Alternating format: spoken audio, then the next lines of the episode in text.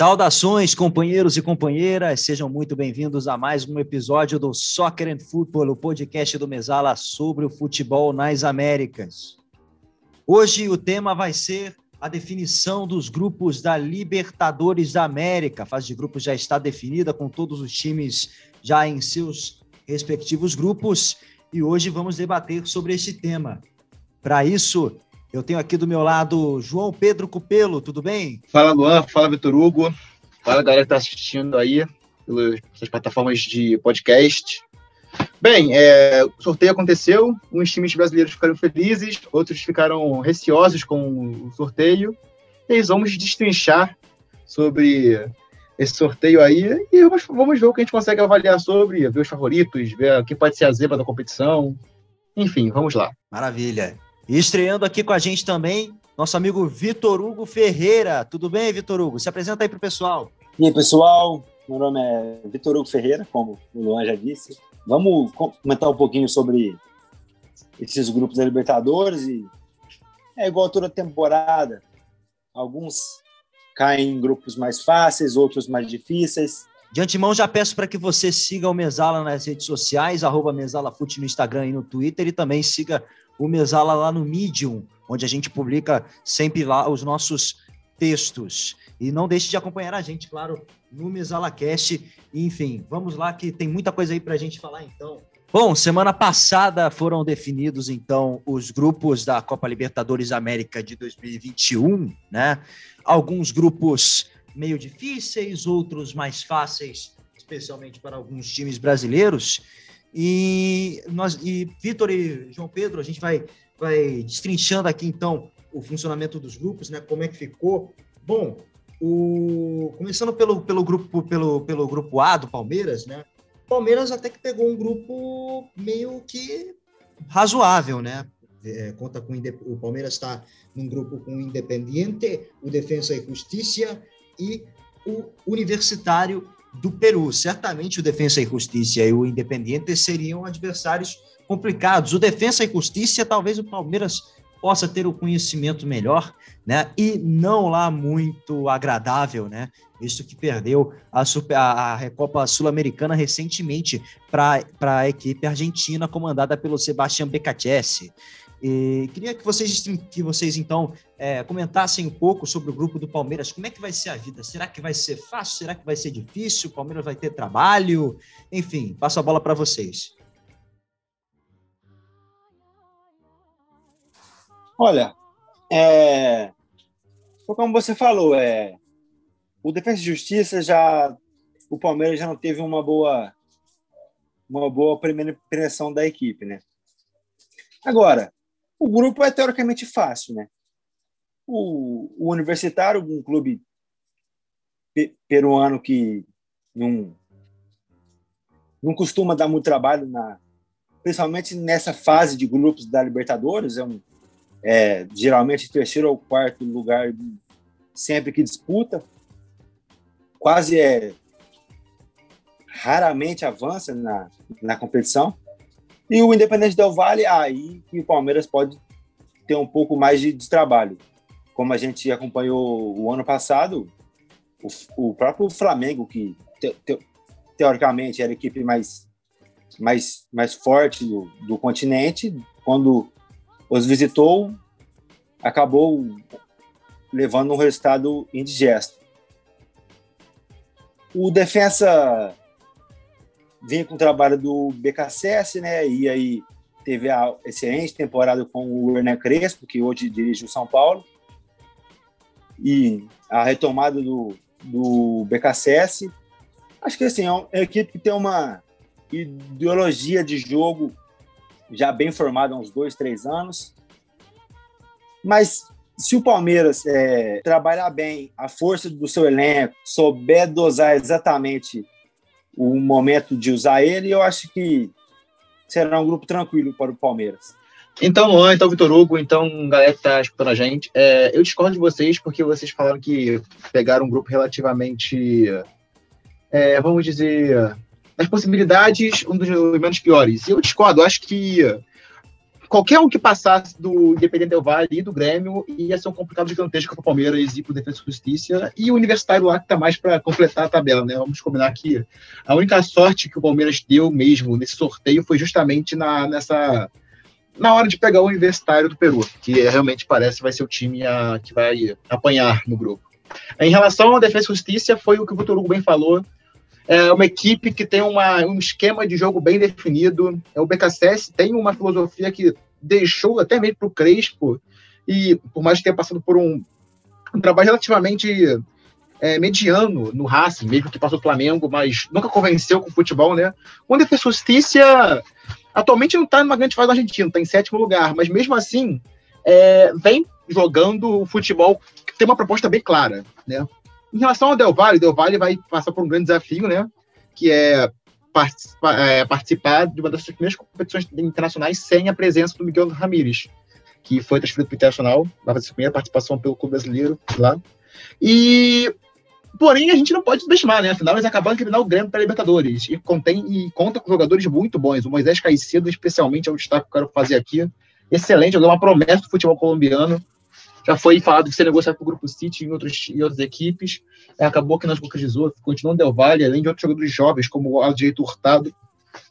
Enfim, Palmeiras vai ter trabalho. Palmeiras pega principalmente dois times que são fortes e que não são mais tratados como é, possíveis surpresas, porque afinal de contas acabou de vencê-los na Recopa e o Del Valle é, fez um estrago contra o Grêmio agora e na temporada passada deu um, um, um passeio também no Flamengo. Então é, Palmeiras pode complicar, até porque o futebol que está apresentando é, atualmente com o Abel Ferreira não está convencendo, né? Já perdeu duas competições finais, a Supercopa do Brasil contra o Flamengo e a Recopa contra a Justiça, como já mencionou aí.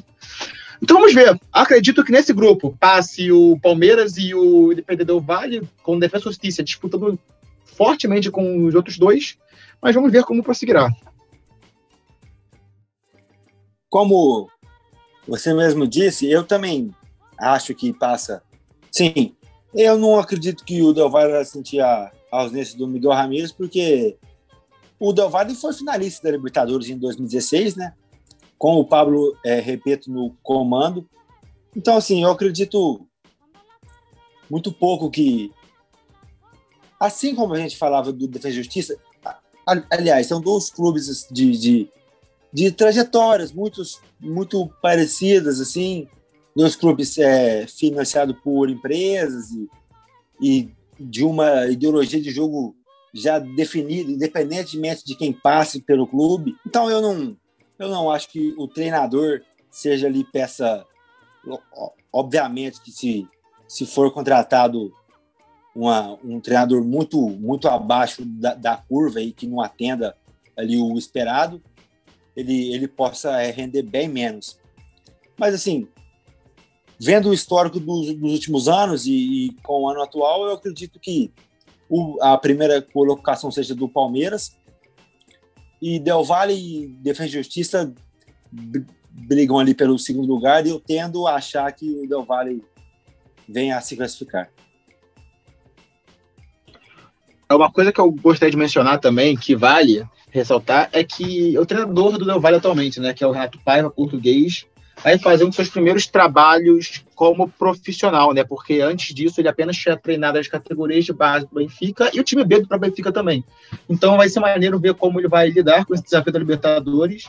É, já se mostrou no jogo contra o Grêmio ser um treinador com uma proposta bem ofensiva, né? Com dois alas avançando mais, com um atacante com o Ortiz de referência, com juntamente do. É, proposta muito ofensiva, com os dois alas, que, é, dois alas com o Hurtado lá direito e também do que jogou naquela ocasião foi o Caicedo, o Beder Caicedo, né? E, e é isso. E uma aposta muito expressiva com o Montenegro no ataque, justamente com o Ortiz, que meteu um golaço de falta contra o Grêmio, diga-se de passagem. É, enfim, vamos ver como será do, desse grupo e vamos ver como vai ser o desempenho do Renato Paiva nessa primeira oportunidade na Libertadores. Se quiser passar um pincelzinho só na, na eliminação. É, eu acho eu acho que já. Sei é, lá, já deu, já, já deu, né? É porque, tá, é, porque, não, é porque a gente tá grande no nosso espaço do grupo A, é porque é. realmente só dá uma pincelada por cima, assim, falando é, que. É só passar uma, uma, uma, uma, uma, uma, breve pincelada aí em cima do. do é, o Luan, o Luan pode, Até que... o, é, o Luan pode, o Luan pode fazer é, um comentário. Se você quiser, você, é, você vai fazer um comentário. Sim, sim. Só um, eu, vou só, eu, só, eu vou só fazer uma, um comentário aqui breve sobre, sobre o grupo A e aí a gente já parte para o grupo B. Pois é, né? Concordo com, com quase tudo que vocês disseram, né? O Palmeiras vai ter um grupo bem bem complicadinho ali para pegar no, na, nessa Libertadores, né? Vem, vem de uma derrota para o próprio Defensa e Justiça na final da Recopa Sul-Americana, é, vai pegar o Independiente del Valle, que talvez é, seja o time em maior ascensão assim na América do Sul nos últimos anos, né? Desde 2016 a equipe equatoriana vem chegando é, longe nessas competições, nas competições de Libertadores, chegou, em, chegou na final em 2016, tirando o Boca e o River na casa das equipes argentinas. É, em 2020 já, em, quer dizer, em 2019 já sob o comando do Miguel Ángel Ramírez fez uma excelente campanha é, na Copa Sul-Americana, saiu campeão diante do Colón, né?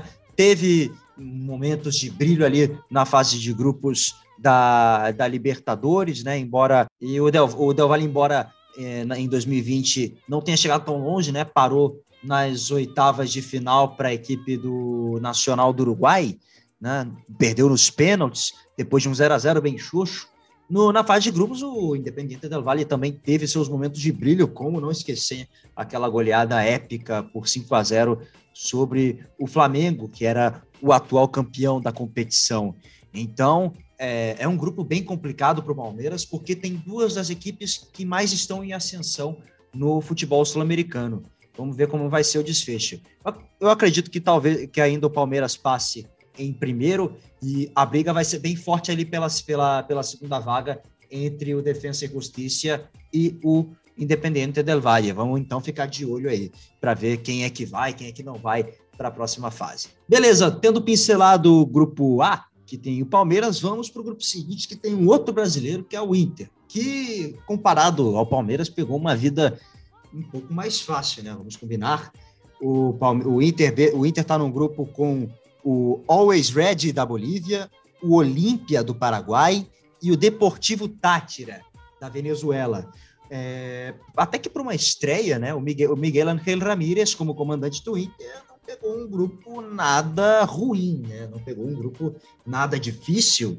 É, tende a passar com tranquilidade a equipe do Inter e talvez ali a briga pelo segundo lugar fique entre o Tátira e o Olímpia, que são clubes que têm mais até rodagem na competição né? O Always Red é o estreante na, nessa Copa Libertadores, eles já tinham jogado Copa Sul-Americana no ano passado, e nesse ano eles estreiam, fazem sua primeira participação na história da Libertadores. Então, Cupelo e Vitor Hugo, passo a bola para vocês para dar essa pincelada sobre o grupo do Inter. Né? Vida tranquila para a equipe do Colorado.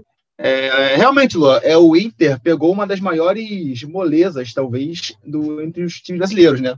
O Always Ready, que é um time bem fraco, né? É um, provavelmente o time mais fraco da Libertadores, porém que tem uma arma que é natural, né?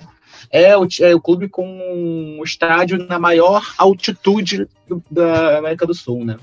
É, é, aqui a gente conhece as histórias de clubes brasileiros na altitude. Eu, por exemplo, como tricolor é, carioca, sei muito bem da história da Sul-Americana contra a LDU. É, então sabemos que sempre é um desafio, né? Então, tá, a gente sabe que realmente é um grupo bem fraco, até porque o Olímpia também, é na teoria, é uma dificuldade no grupo, né? Uma equipe tradicional que vem fazendo boas participações, mas é isso, é tipo, é realmente uma dificuldade é o Olímpia. Entendeu? O Inter realmente pegou uma, um grupo tranquilo. O Tátira é uma outra equipe fraquíssima, por mais que seja um campeão venezuelano. Mas é isso, a gente não tem muito o que falar. É realmente o Olímpia, que é uma equipe tradicional, que pode ser um desafio para o Inter, porém, o Inter, com esse esquema que tem, com as contratações que fizeram, principalmente do Palácios e do Tyson, fora o esquema proposto pelo Miguel Ramírez, que está no processo de adaptação no Inter, mas que mesmo assim já tem que começar a dar frutos ali. Você vê que tem algo potencial ali. Então, é. É realmente uma proposta bem tranquila para o Inter passar. E como segunda opção de vice, de vice do grupo, eu vou colocar o Olímpia pela tradição que o, a equipe paraguaia tem.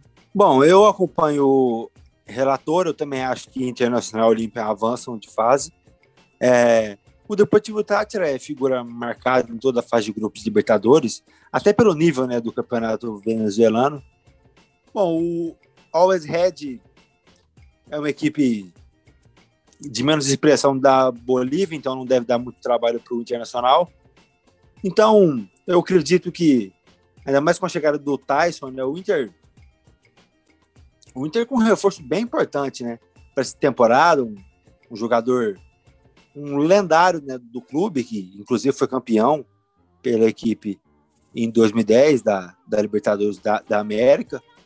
É, é uma temporada que o torcedor colorado deposita bastante expectativa, né?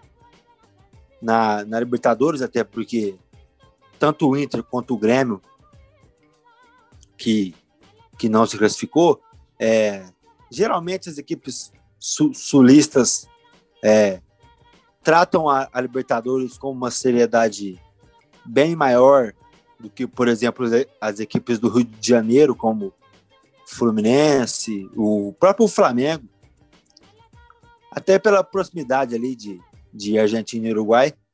Então eu acredito que a torcida do Inter esteja bem, bem ansiosa pela, pelo desenvolvimento da competição e, e acompanhando o Cupelo. Acredito que Internacional e Olímpia avançam de fase. É, vou, eu vou também na, com os dois aqui, mas, ô Vitor, é, você estava falando aqui é, no, no bastidor, né? Que, e eu até lembrei aqui de falar sobre. Eu acho que até o Always Red pode ser um time meio complicado para o Inter, né? Porque é uma equipe que está sempre pronta, como já diz o nome, né? É um piadista. é isso, é isso, é isso. Às vezes. Mas, às mas vezes o, o, grande, a grande qualidade do, do, do Always Red é estar tá sempre pronta. Agora, a gente tem que ver para quê, né? Se é para perder ou se é para ganhar. Eu acredito que é para perder. É, porque pelo grupo que pegou o negócio vai ser feio, eu acho. Mas enfim, também vou com vocês dois aqui. É, eu vou de Inter e Olímpia, sem muito susto. Eu acho que a equipe paraguaia passa junto com o Colorado, até porque também né, o Olímpia é, não vinha chegando muito longe nas últimas fases de grupos, né? Uh, teve até campanha de Libertadores porque o Olímpia caiu na pré, né? teve uma que perdeu para o Botafogo, inclusive. Mas, enfim, a campanha para o. Acho que o Olímpia, é, pelo grupo que pegou também, tende a é, passar de fase com o, com o Inter sem, sem algum tipo de susto, né? Então vamos ver aí no que vai dar. Muita, muita expectativa que se tem com relação à equipe do Miguel Angel Ramírez, como vocês falaram, Tyson chegou, teve, tem gente nova chegando também. Então, vamos ver no que vai dar aí o, esse elenco do Inter, se vai vingar, se vai trazer uma, se vai fazer uma campanha legal aí na Libertadores, né? Expectativa é uma coisa que não falta. Beleza, pessoal, tendo dado uma pincelada aqui no grupo B, já partimos aqui para o grupo C, o grupo que envolve o Barcelona do Equador, o Boca Juniors, o Santos e o The Strongest, né? Vai ter redição dessa da semifinal do, do ano passado da Libertadores entre Santos e Boca. Né? O Santos levou a melhor um zero, em, em placares de 0 a 0 e depois 3 a 0 né? E o Santos aparentemente pegou um grupo difícil, né? Porque conta com o Boca, que não é qualquer adversário. A gente sabe muito bem é, que o Boca é um clube que é identificado com a Libertadores né, e tudo mais. Uh, o Barcelona de Guayaquil é, é, um, é um adversário também complicado, está em primeiro, inclusive, no campeonato equatoriano. E o The Strongest talvez seja o adversário menos difícil, mas conta com a altitude, né? Conta com a altitude. Os The Strongest jogam em La Paz, então manda os seus jogos é, lá na altitude, que pode ser também uma dificuldade para a equipe Santista. Queria saber a, a, a respeito de vocês, opinião sobre esse grupo do Santos, um grupo bem complicado, né? Então, é, o grupo do Santos, é, eu acho que a reedição da semifinal do ano passado vai ser provavelmente os dois primeiros colocados. Acredito que o Boca Júnior, por mais que sempre é, alcance ali a, as semifinais, as quartas de finais da competição, é, é uma equipe que não é a mesma, pelo menos no sentido assim de, de de força de título, não, não é aquele Boca Juniors que a gente conhece e nessa temporada eu digo que será mais ou menos a mesma coisa. A força, o nome do Boca Juniors, a camisa do Boca Juniors na competição, mas acredito que, que o desempenho em campo não não seja aquele Boca Juniors do nosso imaginário. Até porque a equipe é bem parecida com a da temporada passada. Né? O Santos, o Santos é, é um mistério desde, desde duas temporadas atrás é, vem enfrentando diversos problemas financeiros e, e, e técnicos até no, no, seu elenco e sempre recorre à categoria de base. Fez uma boa pré-Libertadores, né, fez uma boa é, segunda e terceira fase. O, o principal destaque que eu, que eu daria é para o garoto Ângelo, que eu acho ele muito, muito dif diferenciado no, no trato com a bola e então eu acho que eu, eu tendo a imaginar que o Santos seja líder desse grupo. Talvez o é, a parte mais complicada desse grupo seja o Barcelona de Guayaquil, que é uma equipe é, querendo ou não tradicional na, na América e, e, e já já complicou a vida de muitos brasileiros, como por exemplo o Palmeiras em 2017 naquela eliminação nos pênaltis que o Moisés desperdiçou a cobrança. Então, assim, é Santos, que para mim será o líder da, do, do grupo, Boca Júnior e Barcelona, é, que para mim ficará com a vaga na Sul, na Sul-Americana, e o Strongest, que por mais que ele tenha o auxílio da altitude, dificilmente ele ele conquista os nove pontos em casas, então putz, meu time em casas. Aí é duro, hein? E o, e o Strongest, por mais que ele, que ele tenha o auxílio da altitude, eu acho, acho difícil conquistar os nove pontos em casa. Então, é, eu acredito que a primeira colocação fica com o Santos. Tudo depende também do, da partida é, que o Santos vai realizar também na La Bomboneira. É, mas eu acredito que a primeira colocação fique com o time da, da Vila e seguido de Boca Juniors, e eu acho que essa terceira vaga da Sul-Americana fique com o Barcelona. E por mais que, que o Strong tenha a altitude a seu favor, eu acho que, que a equipe amargará a última colocação do grupo. Eu concordo em grande parte com o que o Vitor Hugo falou. Eu acho que realmente vai ficar entre Santos e Boca a liderança do grupo, com o Barcelona de Guayaquil sendo um coadjuvante perigoso para os dois, né? Afinal, a gente sabe da tradição que o atual campeão equatoriano tem, né? E um trabalho, algo interessante a se falar nesse grupo vai ser como será Ariel Roland no Santos nessa Libertadores, né? O Ariel Roland que fez uma participação dele pela Universidade Católica e que vai chegando ao Santos após um, uma boa campanha do Cuca no ano passado, é, com expectativas, né? Expectativas foram criadas. Então, vamos ver como o treinador vai conseguir desenvolver. O Santos, que manteve praticamente uma boa parte da sua base, continua com o Soteudo e com o Marinho brincando na frente, né? Caio Jorge também um excelente jogador, o garoto Ângelo, como o Vitor Hugo bem mencionou. E outras peças que vem chegando, o Kaique, defensor muito bom da equipe do Santos também. E o Boca, como o Vitor Hugo também falou, é uma equipe que mantém bem sua base, né? Não fez muitas mudanças é, em relação ao seu elenco, continua com seu a escalação padrão, continua com o Miguel Anel Russo.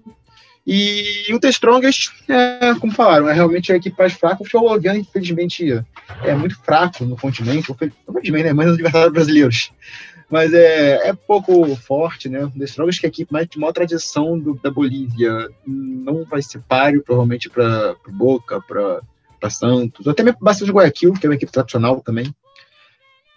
E depende basicamente da altitude para poder conseguir uma vitória, um resultado bom, né? Enfim, é, vou com o Vitor Hugo, acho que vai de Santos e Boca, com o Bastos de Guayaquil ao, é, conseguindo uma vaga para a Sul-Americana.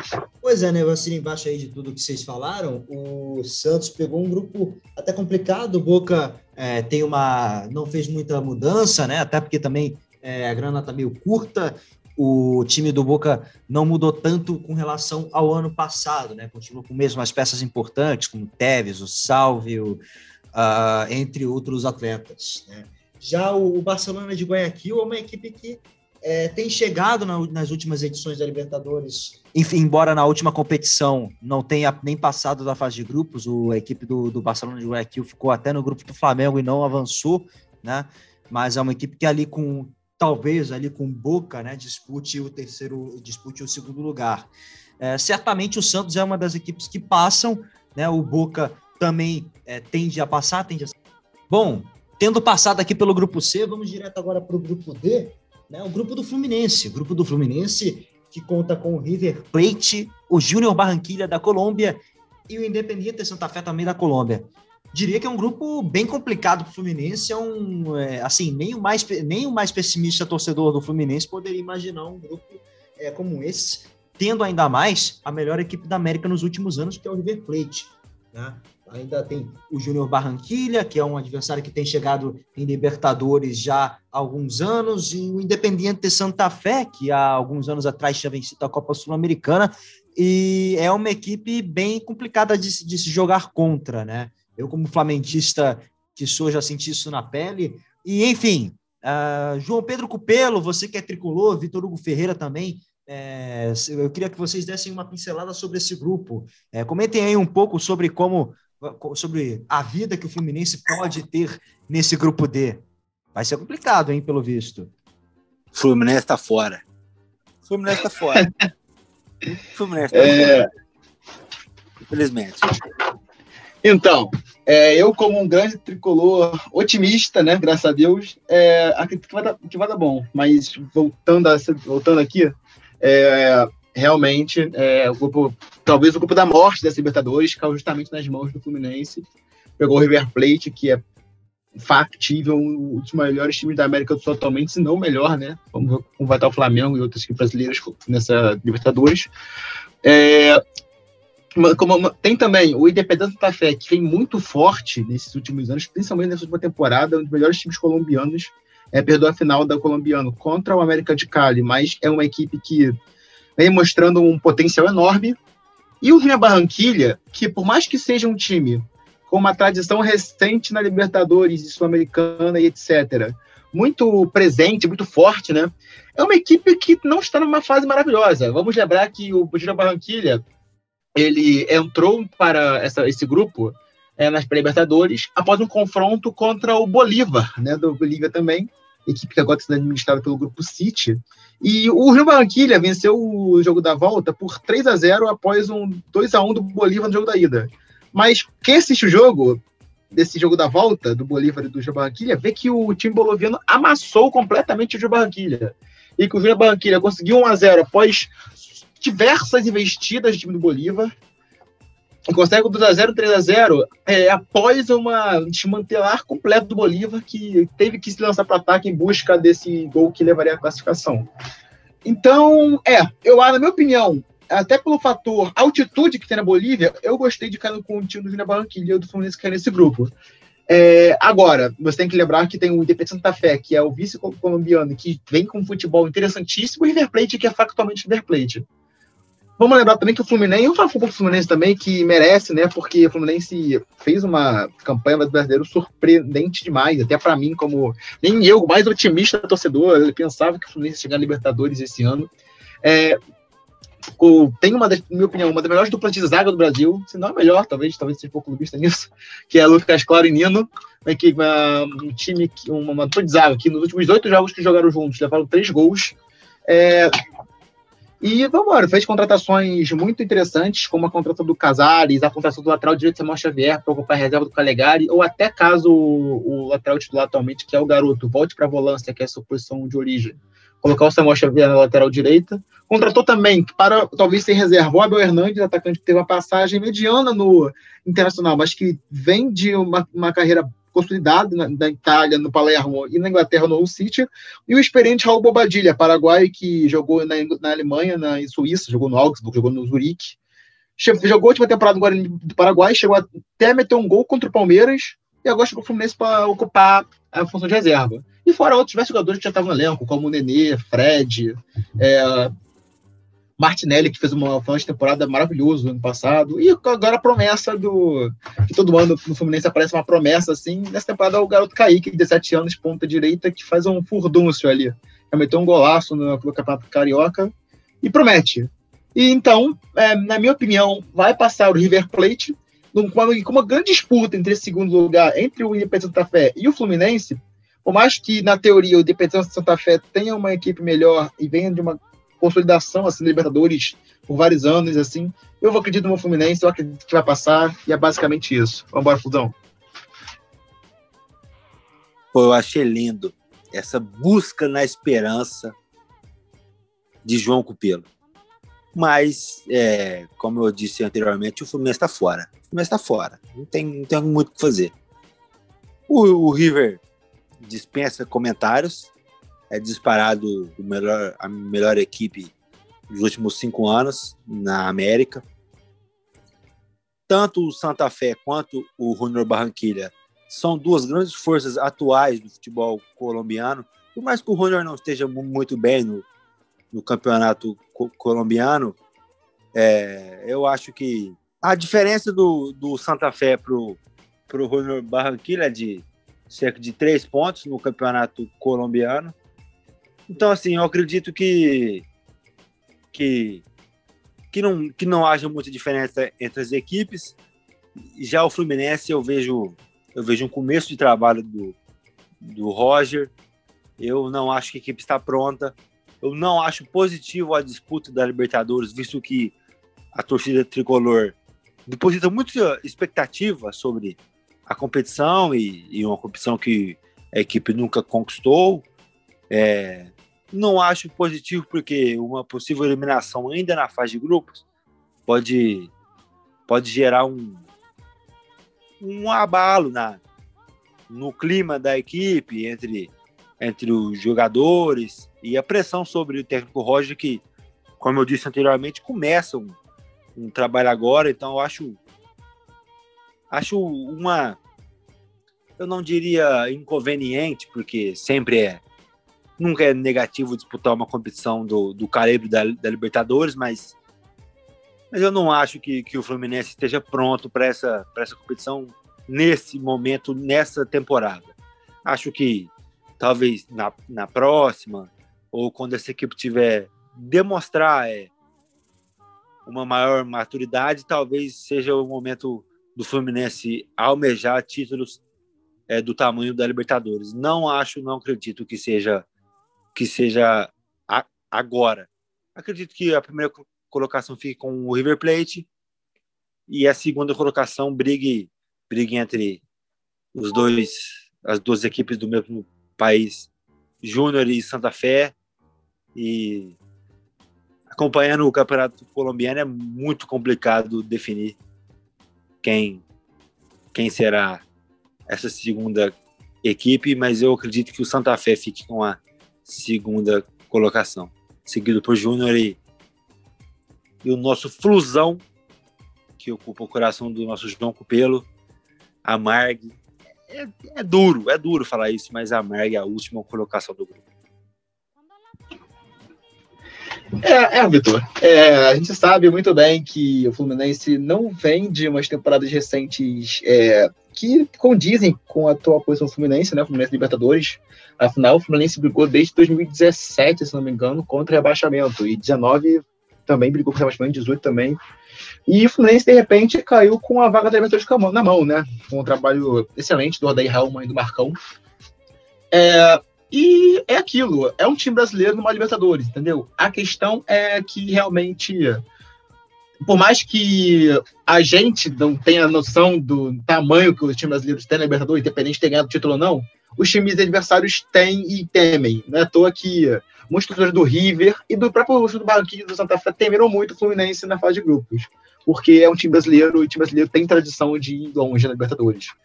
É, então, eu acho que é muito plausível o Fluminense conseguir passar. Tem um elenco bom, um elenco bom, talvez não tão bom quanto um Palmeiras, quanto um Grêmio, quanto um Flamengo, né? Mas possui jogadores que podem diferenciar, como se tem antes. O Fred é um 9 clássico, mas teria velho. É um fazedor de gol, acabou de conseguir 400 gols na carreira. Nenê possui muita qualidade também, mais que velho também Kaique, a promessa do Fluminense vem muito forte, Martinelli idem, Calegari idem. A dupla de zaga do Fluminense atualmente é muito boa, Nino Lucas Costa, uma das melhores do Brasil, como citei anteriormente. Enfim, tem peças. Casares chegando, Abel Hernandes chegando, Bobadilha chegando, o próprio Samuel Xavier, que é um bom lateral direito, o Manuel, bom zagueiro que veio do Cruzeiro, fez a maior temporada, a maior Série B do Cruzeiro, e tem passagens boas no Corinthians e no Atlético Paranaense. Então é isso. É uma equipe brasileira. A equipe brasileira sempre chega forte na Libertadores. E eu acredito, sim, no Fluminense. Eu não acho que. Acho que você está subestimando um pouco. Enfim, vamos ver como será, né? A sua busca pela esperança me emociona. Acho, acho bonito. Acho bonito. É. é mas com o verde da esperança, é, tudo é possível, né, para o torcedor tricolor. Enfim, eu acredito que o Fluminense é, tenha condições de passar, mas a briga ali vai ser bem acirrada juntamente à, à equipe do Independiente Santa Fé. Eu acredito que o, o Júnior Barranquilha, é, eu, não, eu não tenho certeza se ele, se ele também vai apimentar ali a briga pela, por uma segunda vaga, mas certamente o Fluminense briga por uma segunda vaga. Quem não briga, quem não briga pela segunda vaga é justamente o River, que é a melhor equipe da América nos últimos anos e que é, dispensa apresentações já o time do Galhardo, né? Por mais que tenham saído algumas peças, tipo o Nacho Fernandes, por exemplo, um dos cérebros do time no meio-campo, o River ainda assim tem um né, excelente time, tem uma tem é, o melhor técnico da América do Sul é, nos últimos anos, o melhor, e é o melhor time da América do Sul nos últimos anos. O páreo Fluminense é muito duro, porque a disputa por vagas ali é concorrida à beça, é muito, muito concorrida mesmo. Vamos ver como é que vai se desenrolar então essa campanha Beleza, fechando aqui o grupo D, que a gente deu uma pincelada no Fluminense, né? A situação do Fluminense, grupo complicado. É, o, vamos para o grupo E, que conta com, conta com mais um brasileiro, o grupo de São Paulo. São Paulo do Hernan Crespo uh, chega no grupo E dessa Libertadores, junto com o Rentistas, que foi vice-campeão do Campeonato Uruguaio, até tirou um clausura do Nacional, né? Uma, não sei se não lembro se foi uma apertura ou se foi uma, uma clausura agora, mas foi uma das duas edições anuais que o Campeonato Uruguaio tem, aí depois na tabela anual a final foi entre os, o, o Nacional e o Rentistas, e o Nacional levou a melhor. O Rentistas perdeu, mas entrou como vice-campeão uruguaio, tirando a vaga do Penharol, né? Tirando a vaga do Penharol nessa Libertadores América, então o Rentistas é o estreante. Além disso, o grupo de São Paulo conta com o Racing e o Sporting Cristal. Então, Vitor Hugo e, e Cupelo, gostaria que vocês dessem uma pincelada aí nesse grupo, nesse grupo E do São Paulo. Como é que está, como é que está a situação? Pelo menos um adversário é, mais complicado, né? Que é o Racing, o Rentistas é o estreante e o Sporting Cristal não costuma ir muito longe, né? É, o São Paulo vem de uma, de uma temporada passada pouco frustrante, tanto na fase de grupos da Libertadores, onde onde ficou pelo caminho, é, onde acabou passando River Plate e, LDU. E o torcedor de São Paulo está um pouco, podemos dizer, machucado com, com essa eliminação na temporada passada, coisa que não é, é costumeiro, né? O São Paulo, quando sempre quando disputa a Libertadores, costuma ser uma equipe que pelo menos chega à fase mata-mata da competição. Então, acredito que a torcida do São Paulo olhe para essa fase de grupos nessa temporada de 2021 de uma forma diferente do que ele costumava olhar. É, contando com, com aquele é, receio de, de eventualmente sofrer uma desclassificação. Não acho que irá acontecer. Eu acho que desse grupo, o São Paulo é a equipe mais forte, seguidamente de Racing, né, que por mais que não tenha mais o trabalho de BKSS, eu acho que ainda pela liga que disputa, pela força da liga que disputa, eu acho que acaba sendo a segunda equipe mais forte.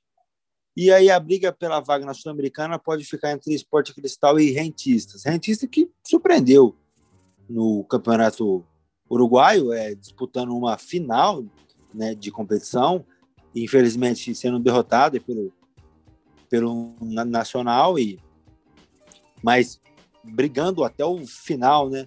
tirando a possibilidade imediata de, de título do Nacional e estendendo um pouco mais essa, essa luta e mas é, no, no fringir dos ovos o Nacional acabou levando esse título. Então eu acredito que, que a classificação do grupo fique São Paulo na primeira colocação, Racing é, logo em seguida na, na, segunda, e eu acredito que essa vaga da Sul-Americana fique com a equipe do Rentistas. E quem amargará a última colocação, na minha humilde opinião, será o Esporte Cristal. Concordo em grande parte com o que o Vitor Hugo falou. O São Paulo realmente chega nesse grupo como a maior força, né? É, o trabalho de Ana Crespo tem fazendo tem sido muito bom, né? Uma coisa que tem sido até um pouco além das expectativas para esse começo de adaptação do São Paulo. E fora as contratações que o equipe paulista fez, que foram bastante interessantes, né? Como o meia que jogou no Vasco, Martim Benítez, é, o atacante ítalo-brasileiro Éder, que juntamente do zagueiro Miranda vieram é, a custo zero da falida equipe chinesa Jiangsu, que foi inclusive a última campeã chinesa. Vem também o Orejuela e mantém o, o elenco base também, uma grande parte do elenco para a próxima competição internacional. Continua com o Luciano, continua com Gabriel Sara, continua com Daniel Alves, continua com o Diego Costa, Thiago Volpe, etc.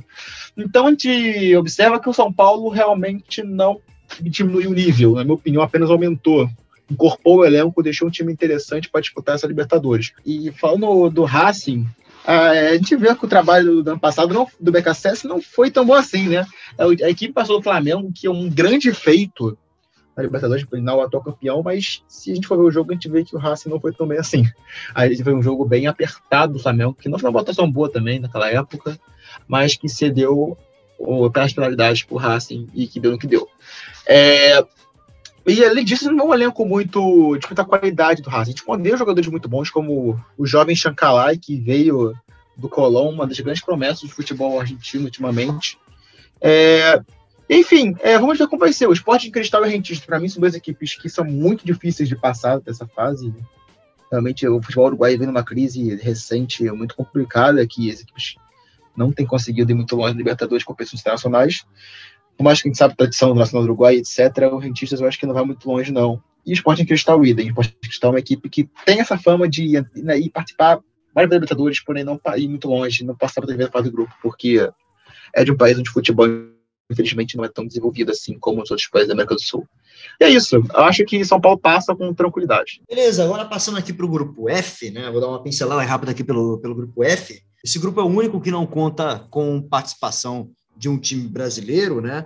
Uh, o grupo F da Libertadores, que conta com o Argentino Júnior, o Atlético Nacional da Colômbia, o Universidade Católica do Chile e o Nacional do Uruguai. Bastante equilibrado, um grupo até complicado, é, de certa forma, para três equipes, pelo menos em geral, né, que são o Atlético Nacional, Universidade Católica e o Nacional. Universidade Católica, que era comandada até o ano passado pelo Ariel Orlan, só que ele depois decidiu deixar o clube e foi para o Santos. O Nacional do Uruguai é, é, tem uma vida complicada. Eu acho que o grupo, é esse grupo é bem parelho em si, né? O Argentino Júnior, o Atlético Nacional, o Universidade Católica Nacional, né? O Nacional, inclusive, teve aí, a, teve aí a chegada do Alessandro nesse ano de 2020 como a principal contratação da equipe bolsichuda, né? O Nacional, então, é, chega com alguns reforços, né? Chega com o mesmo treinador do ano passado, o Jorge Girordano. É, lembrando que a equipe do Nacional ano passado chegou às quartas de final, mas quando chegou nas quartas enfrentou o River aí, meu amigo, já sabe, né? Tomou uma traulitada lá no, no Parque Central de 6 a 2 né? Embora o ano do, do, do Nacional na, no Campeonato Nacional tenha sido muito bom. Né? Em solo uruguaio, o Nacional se saiu bem, por mais que tenha perdido uma apertura para o Rentistas, o Nacional foi depois para a final do Campeonato Uruguaio no critério geral e ganhou do próprio Rentistas, né? Salvando ali aí mais ou menos a temporada, sendo bicampeão do Campeonato é, Uruguaio. Né? Uh, eu acredito que nesse grupo uh, dê para passar a Universidade Católica e o Nacional do Uruguai, em segundo, talvez. Uh, até porque também o Atlético Nacional não vem de boas campanhas uh, na, na, nas últimas Libertadores, desde 2016 é, o clube colombiano começou a dar uma oscilada, começou a, a até mesmo teve edições para as quais o clube nem se classificou. Ano passado eles jogaram a Sul-Americana, não a Liberta. Então, é, pro, a equipe colombiana tem passado por um período meio complicado nesses últimos quatro anos, desde a conquista de 2016. Né?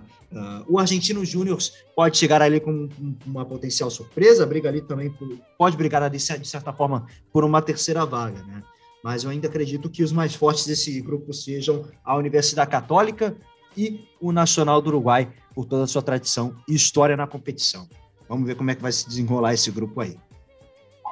Seria o grupo F o grupo da morte da competição? Cara, é o mais equilibrado para mim.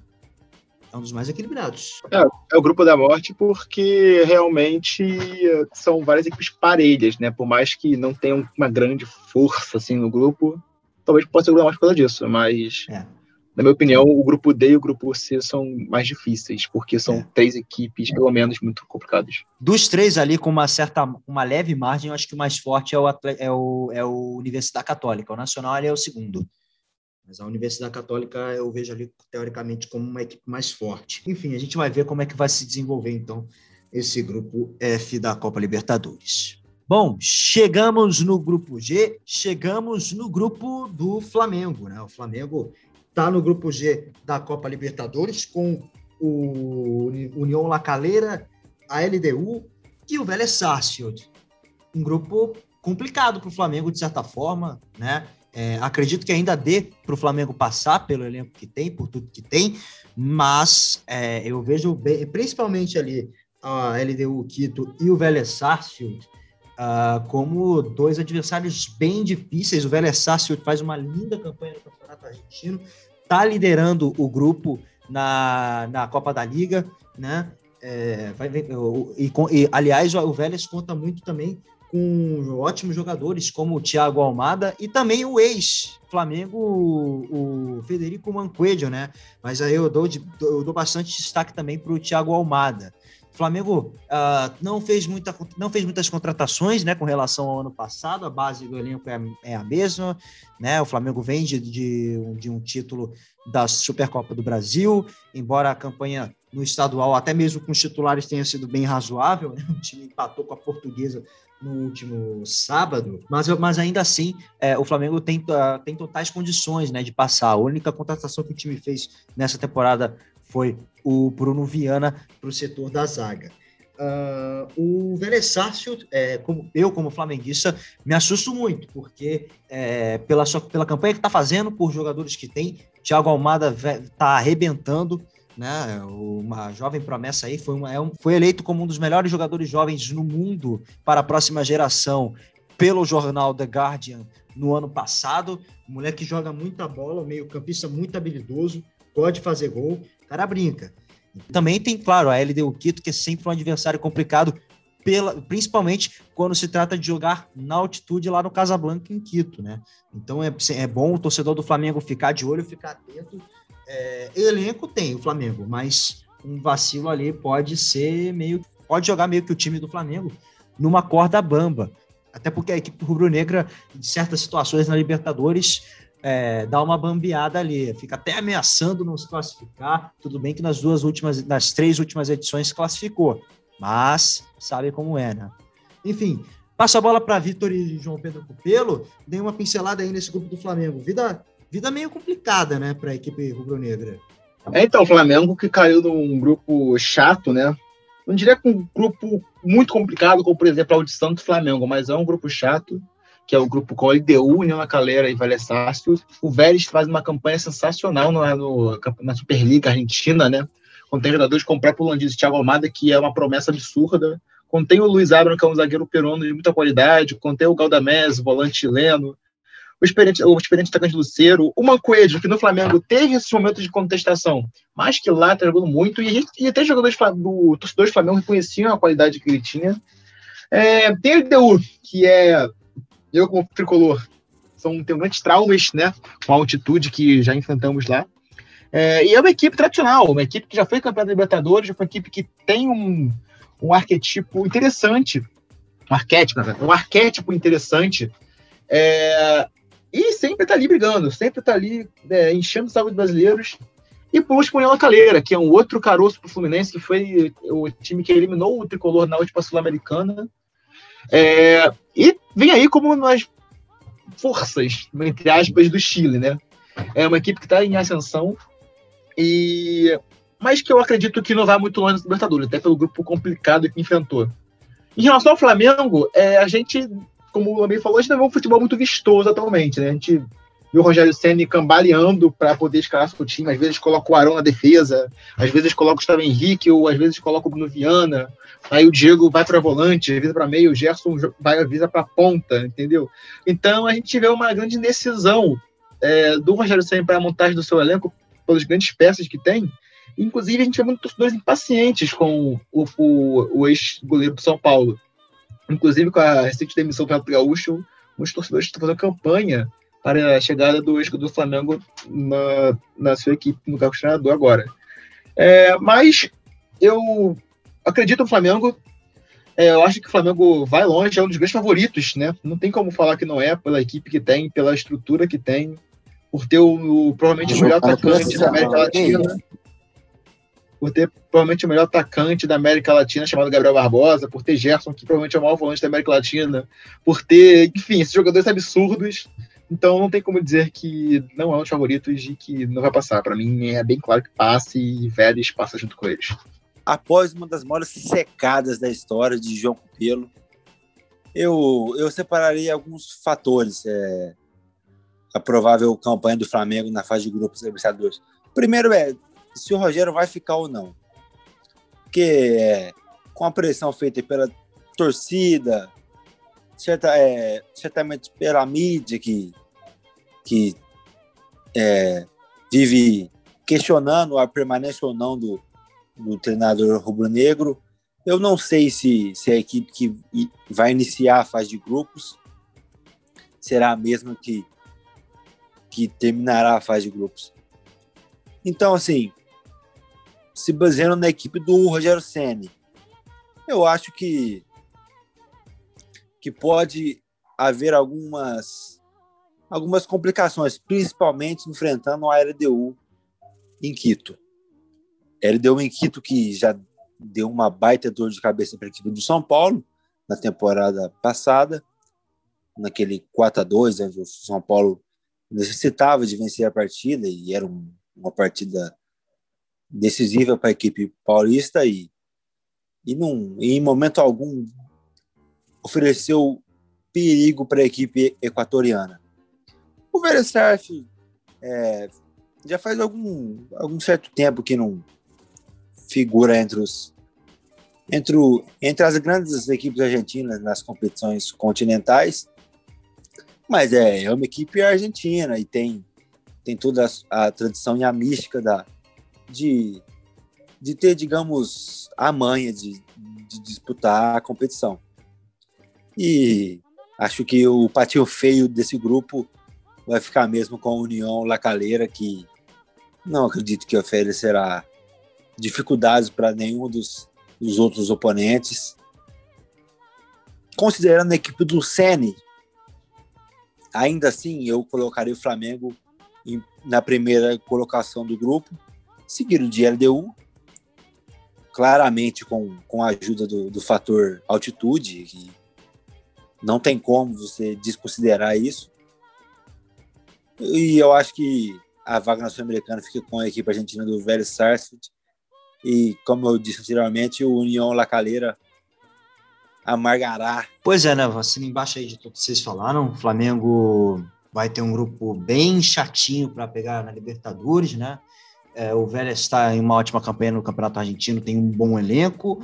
A LDU é sempre um adversário difícil. Eu, eu, me, eu me arrisco a dizer, até, eu me arrisco a dizer que é, contra a União Lacaleira já seriam ali seis pontos garantidos, embora é, o mesmo tenha eliminado o Fluminense na Sul-Americana no ano passado. Então é um grupo que tem que ficar de olho aberto. Um vacilo ali pode custar alguma coisa para a equipe do Flamengo. Ainda assim, vejo o Flamengo como favorito para passar e o Vélez é, é, certamente passa em segundo, né? Brigando ali no máximo com a LDU. Bom, e fechando aqui agora com o grupo H, né? O grupo do Galo, o Galudo, o Galão, né? Galão da Massa, como, como é conhecido, pegou um grupo razoavelmente complicado também, né? Vamos combinar. O Galo caiu no grupo com o Cerro Portenho, América de Cali e o Laguaira. Né? E o Galo é, chega forte para esse grupo, né? Por tudo que investiu, né? O Galo investiu muito pesado nesse ano, é, fez ótimas contratações, né? Hulk, o Nacho Fernandes também, ali no meio-campo. O Nacho Fernandes foi uma contratação que, quando eu vi, inclusive, particularmente, eu pensei, opa, vai da liga. Então, é, pode ser uma pode pode ser uma campanha podemos esperar aí uma campanha legal do Atlético Mineiro com todas as contratações que fez. Como é que vai ser o panorama do grupo? Vai ser complicado? Vai ser ou a vida do Galo vai ser vai ser tranquila também? Tende a ser tranquila e pode ser é, no, no grupo H. Queria saber da opinião de vocês Vitor e João Pedro. Eu acho que, que nesse grupo do Atlético não, não tem muita não tem muita o que o que ser mudado dentro das expectativas iniciais. Eu acho que o Atlético é, será líder do, do grupo com certa, diria até com certa facilidade. Não só pelas contratações que fez, mas pelo nível do grupo que, apesar de ter clubes de nomes como América e Cerro Portenho, acredito que o nível dos atletas do, do Atlético sejam bem superiores e não tanto a América como o Cerro, que são as equipes de também nomes é, relevantes dentro do grupo, não não não vem com trabalhos é, tão bem feitos assim. O América acho que que ficará na segunda colocação. O América de Duvan Vergara, sempre cogitado no futebol brasileiro, e nunca aparece por aqui. E também o meio-campista Ierrus Cabreira, muito muito bom jogador Ierrus. Então eu acho que essa segunda colocação fica com o América. O Cerro Porteño só por ter contratado o goleiro Jean, ele acho que não merecia nem ser citado, mas enfim. Acho que infelizmente ou felizmente ele fica com a terceira vaga, a terceira colocação que seria a vaga para a Sul-Americana. E o Lagoaíra, que coincidentemente tem um nome aqui de uma cidade aqui próxima aqui no interior de São Paulo, ficará com a última colocação do grupo. Enquanto o Atlético, eu acredito que vença todas as partidas, pelo menos jogadas no Mineirão. Fora de casa também roubará alguns pontinhos, como da equipe do Lagoaíra, tanto quanto a equipe do Cerro Portenho.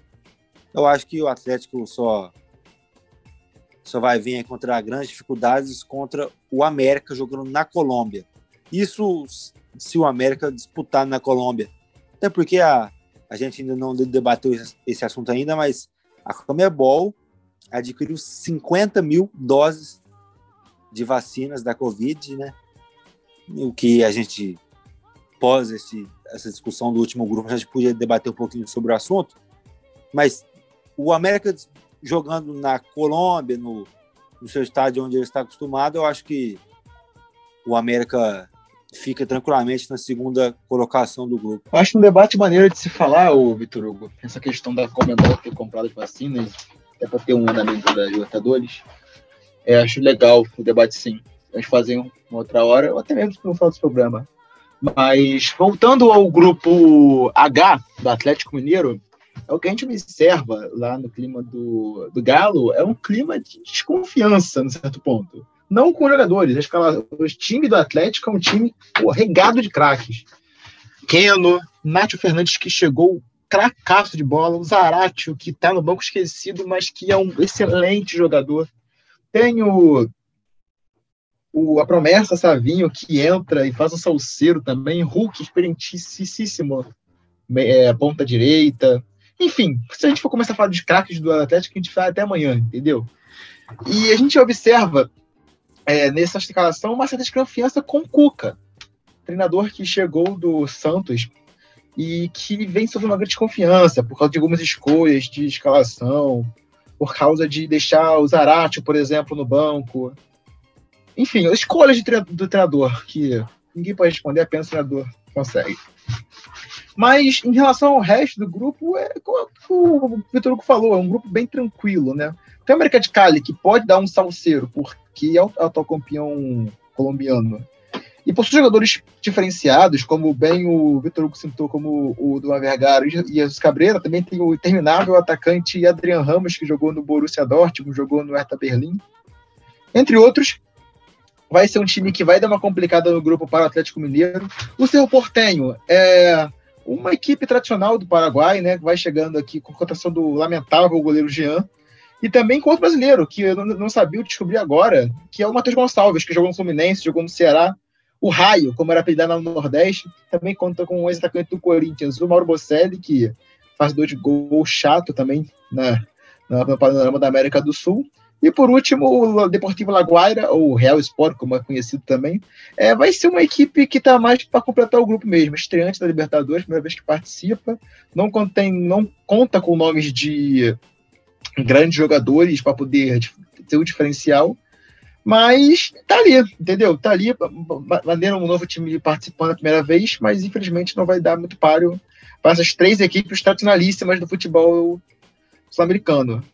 Mas que também não vão dar muita chance para o Atlético, porque o Atlético realmente é um time muito mais diferenciado do que os outros dois, contém um dos elencos mais fortíssimos da, da América do Sul. Então, na minha opinião, quem passa é o Atlético Mineiro em primeiro, talvez com tanta folga, se conseguir, se o Atlético conseguir engrenar, se o Cuca conseguir encaixar essa equipe tem potencial, ou também o, o América de Cali, que vai em segundo lugar. Se o Portenho vai para o Sul-Americano e o Deportivo Laguaira vai ficar em terceiro lugar, em quarto lugar. Que eu carinhosamente chamei de Guaíra, porque Guaíra é uma cidade aqui próxima do interior de São Paulo, onde eu fui criado e mas o Deportivo Laguaira também não acho que que venha a oferecer algum alguma dificuldade a qualquer outro oponente do Bom, então a gente vai fechando aqui mais um episódio do Soccer and Football. Deu para a gente dar uma pincelada legal em cima dos grupos dessa competição da Copa Libertadores América, dessa edição da Copa Libertadores América. Antes antes de me despedir e passar a bola aqui para os meus amigos João Pedro Cupelo e Vitor Hugo Ferreira, é, gostaria de, de, indicar novamente aqui as redes sociais do Mesala, passar para vocês a rede social do Mesala, arroba MesalaFute no Twitter, arroba MesalaFute no Instagram e MesalaCast nas plataformas de podcast, beleza? Também vou pedir para que você siga a gente no Medium, que é onde a gente publica nossos artigos. Vou deixar aqui minhas redes sociais à disposição, é, LuanzitoF no Twitter, onde eu falo de futebol e um pouquinho de Big Brother também, porque eu sou filho de Deus.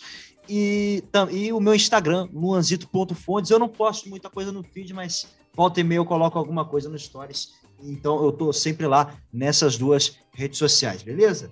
E vou fazer também minha indicação do dia aqui hoje. Minha indicação vai ser um álbum de uma banda de rock uruguaia chamada La Vela Puerca. O nome do álbum é A Contraluz. Ah, foi lançado em 2004 esse álbum e conta com grandes hits da banda como Zafar, Claro Oscuro, Sim Palavras. Enfim, é um álbum sensacional, galera. Que, que curte, curte uma música sul-americana certamente vai gostar muito. Rock de alta qualidade lá do Uruguai, beleza? Vitor Hugo Ferreira, João Pedro Cupelo, obrigado por aceitarem o convite, obrigado por estarem aqui comigo nessa em mais um episódio do Soccer and Football. Passo a bola aqui para vocês. Indiquem aí suas, suas, passem aí suas redes sociais, façam aí sua indicação para a galera. Enfim, é com vocês. Valeu, Luan. É... As minhas considerações finais vai com uma indicação de um livro que eu acho essencial.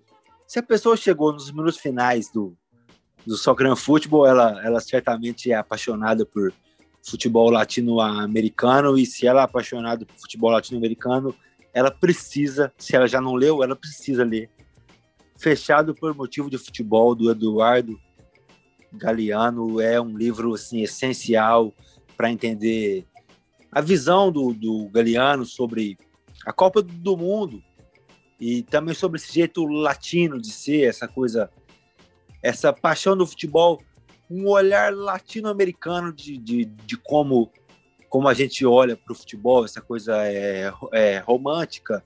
O Eduardo Galeano, um dos maiores cronistas, não só da América Latina, como do, do, do mundo, né? dos maiores cronistas do mundo é, é essencial. Fechado por motivo de futebol, cerrado por motivo de mundial. Primeiramente, obrigado, Luan, pelo convite, novamente poder participar do MesalaCast. Também obrigado, Vitor Hugo, pela participação. Seja bem-vindo ao MesalaCast, a primeira participação.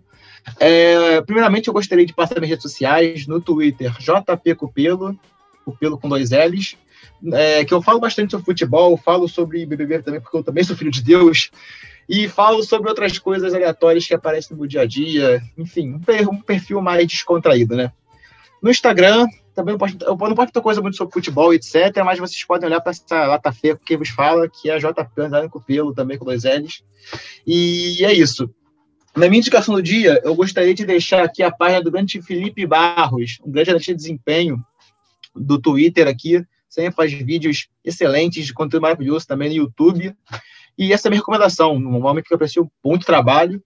E é basicamente isso, galera. Obrigado por, por estar ouvindo mais um Soccer em Futebol aí. E abraço. Enfim, é isso aí. Muito obrigado pelo carinho, muito obrigado pela audiência. E a gente se vê numa próxima edição do Soccer and Football. Tchau, tchau.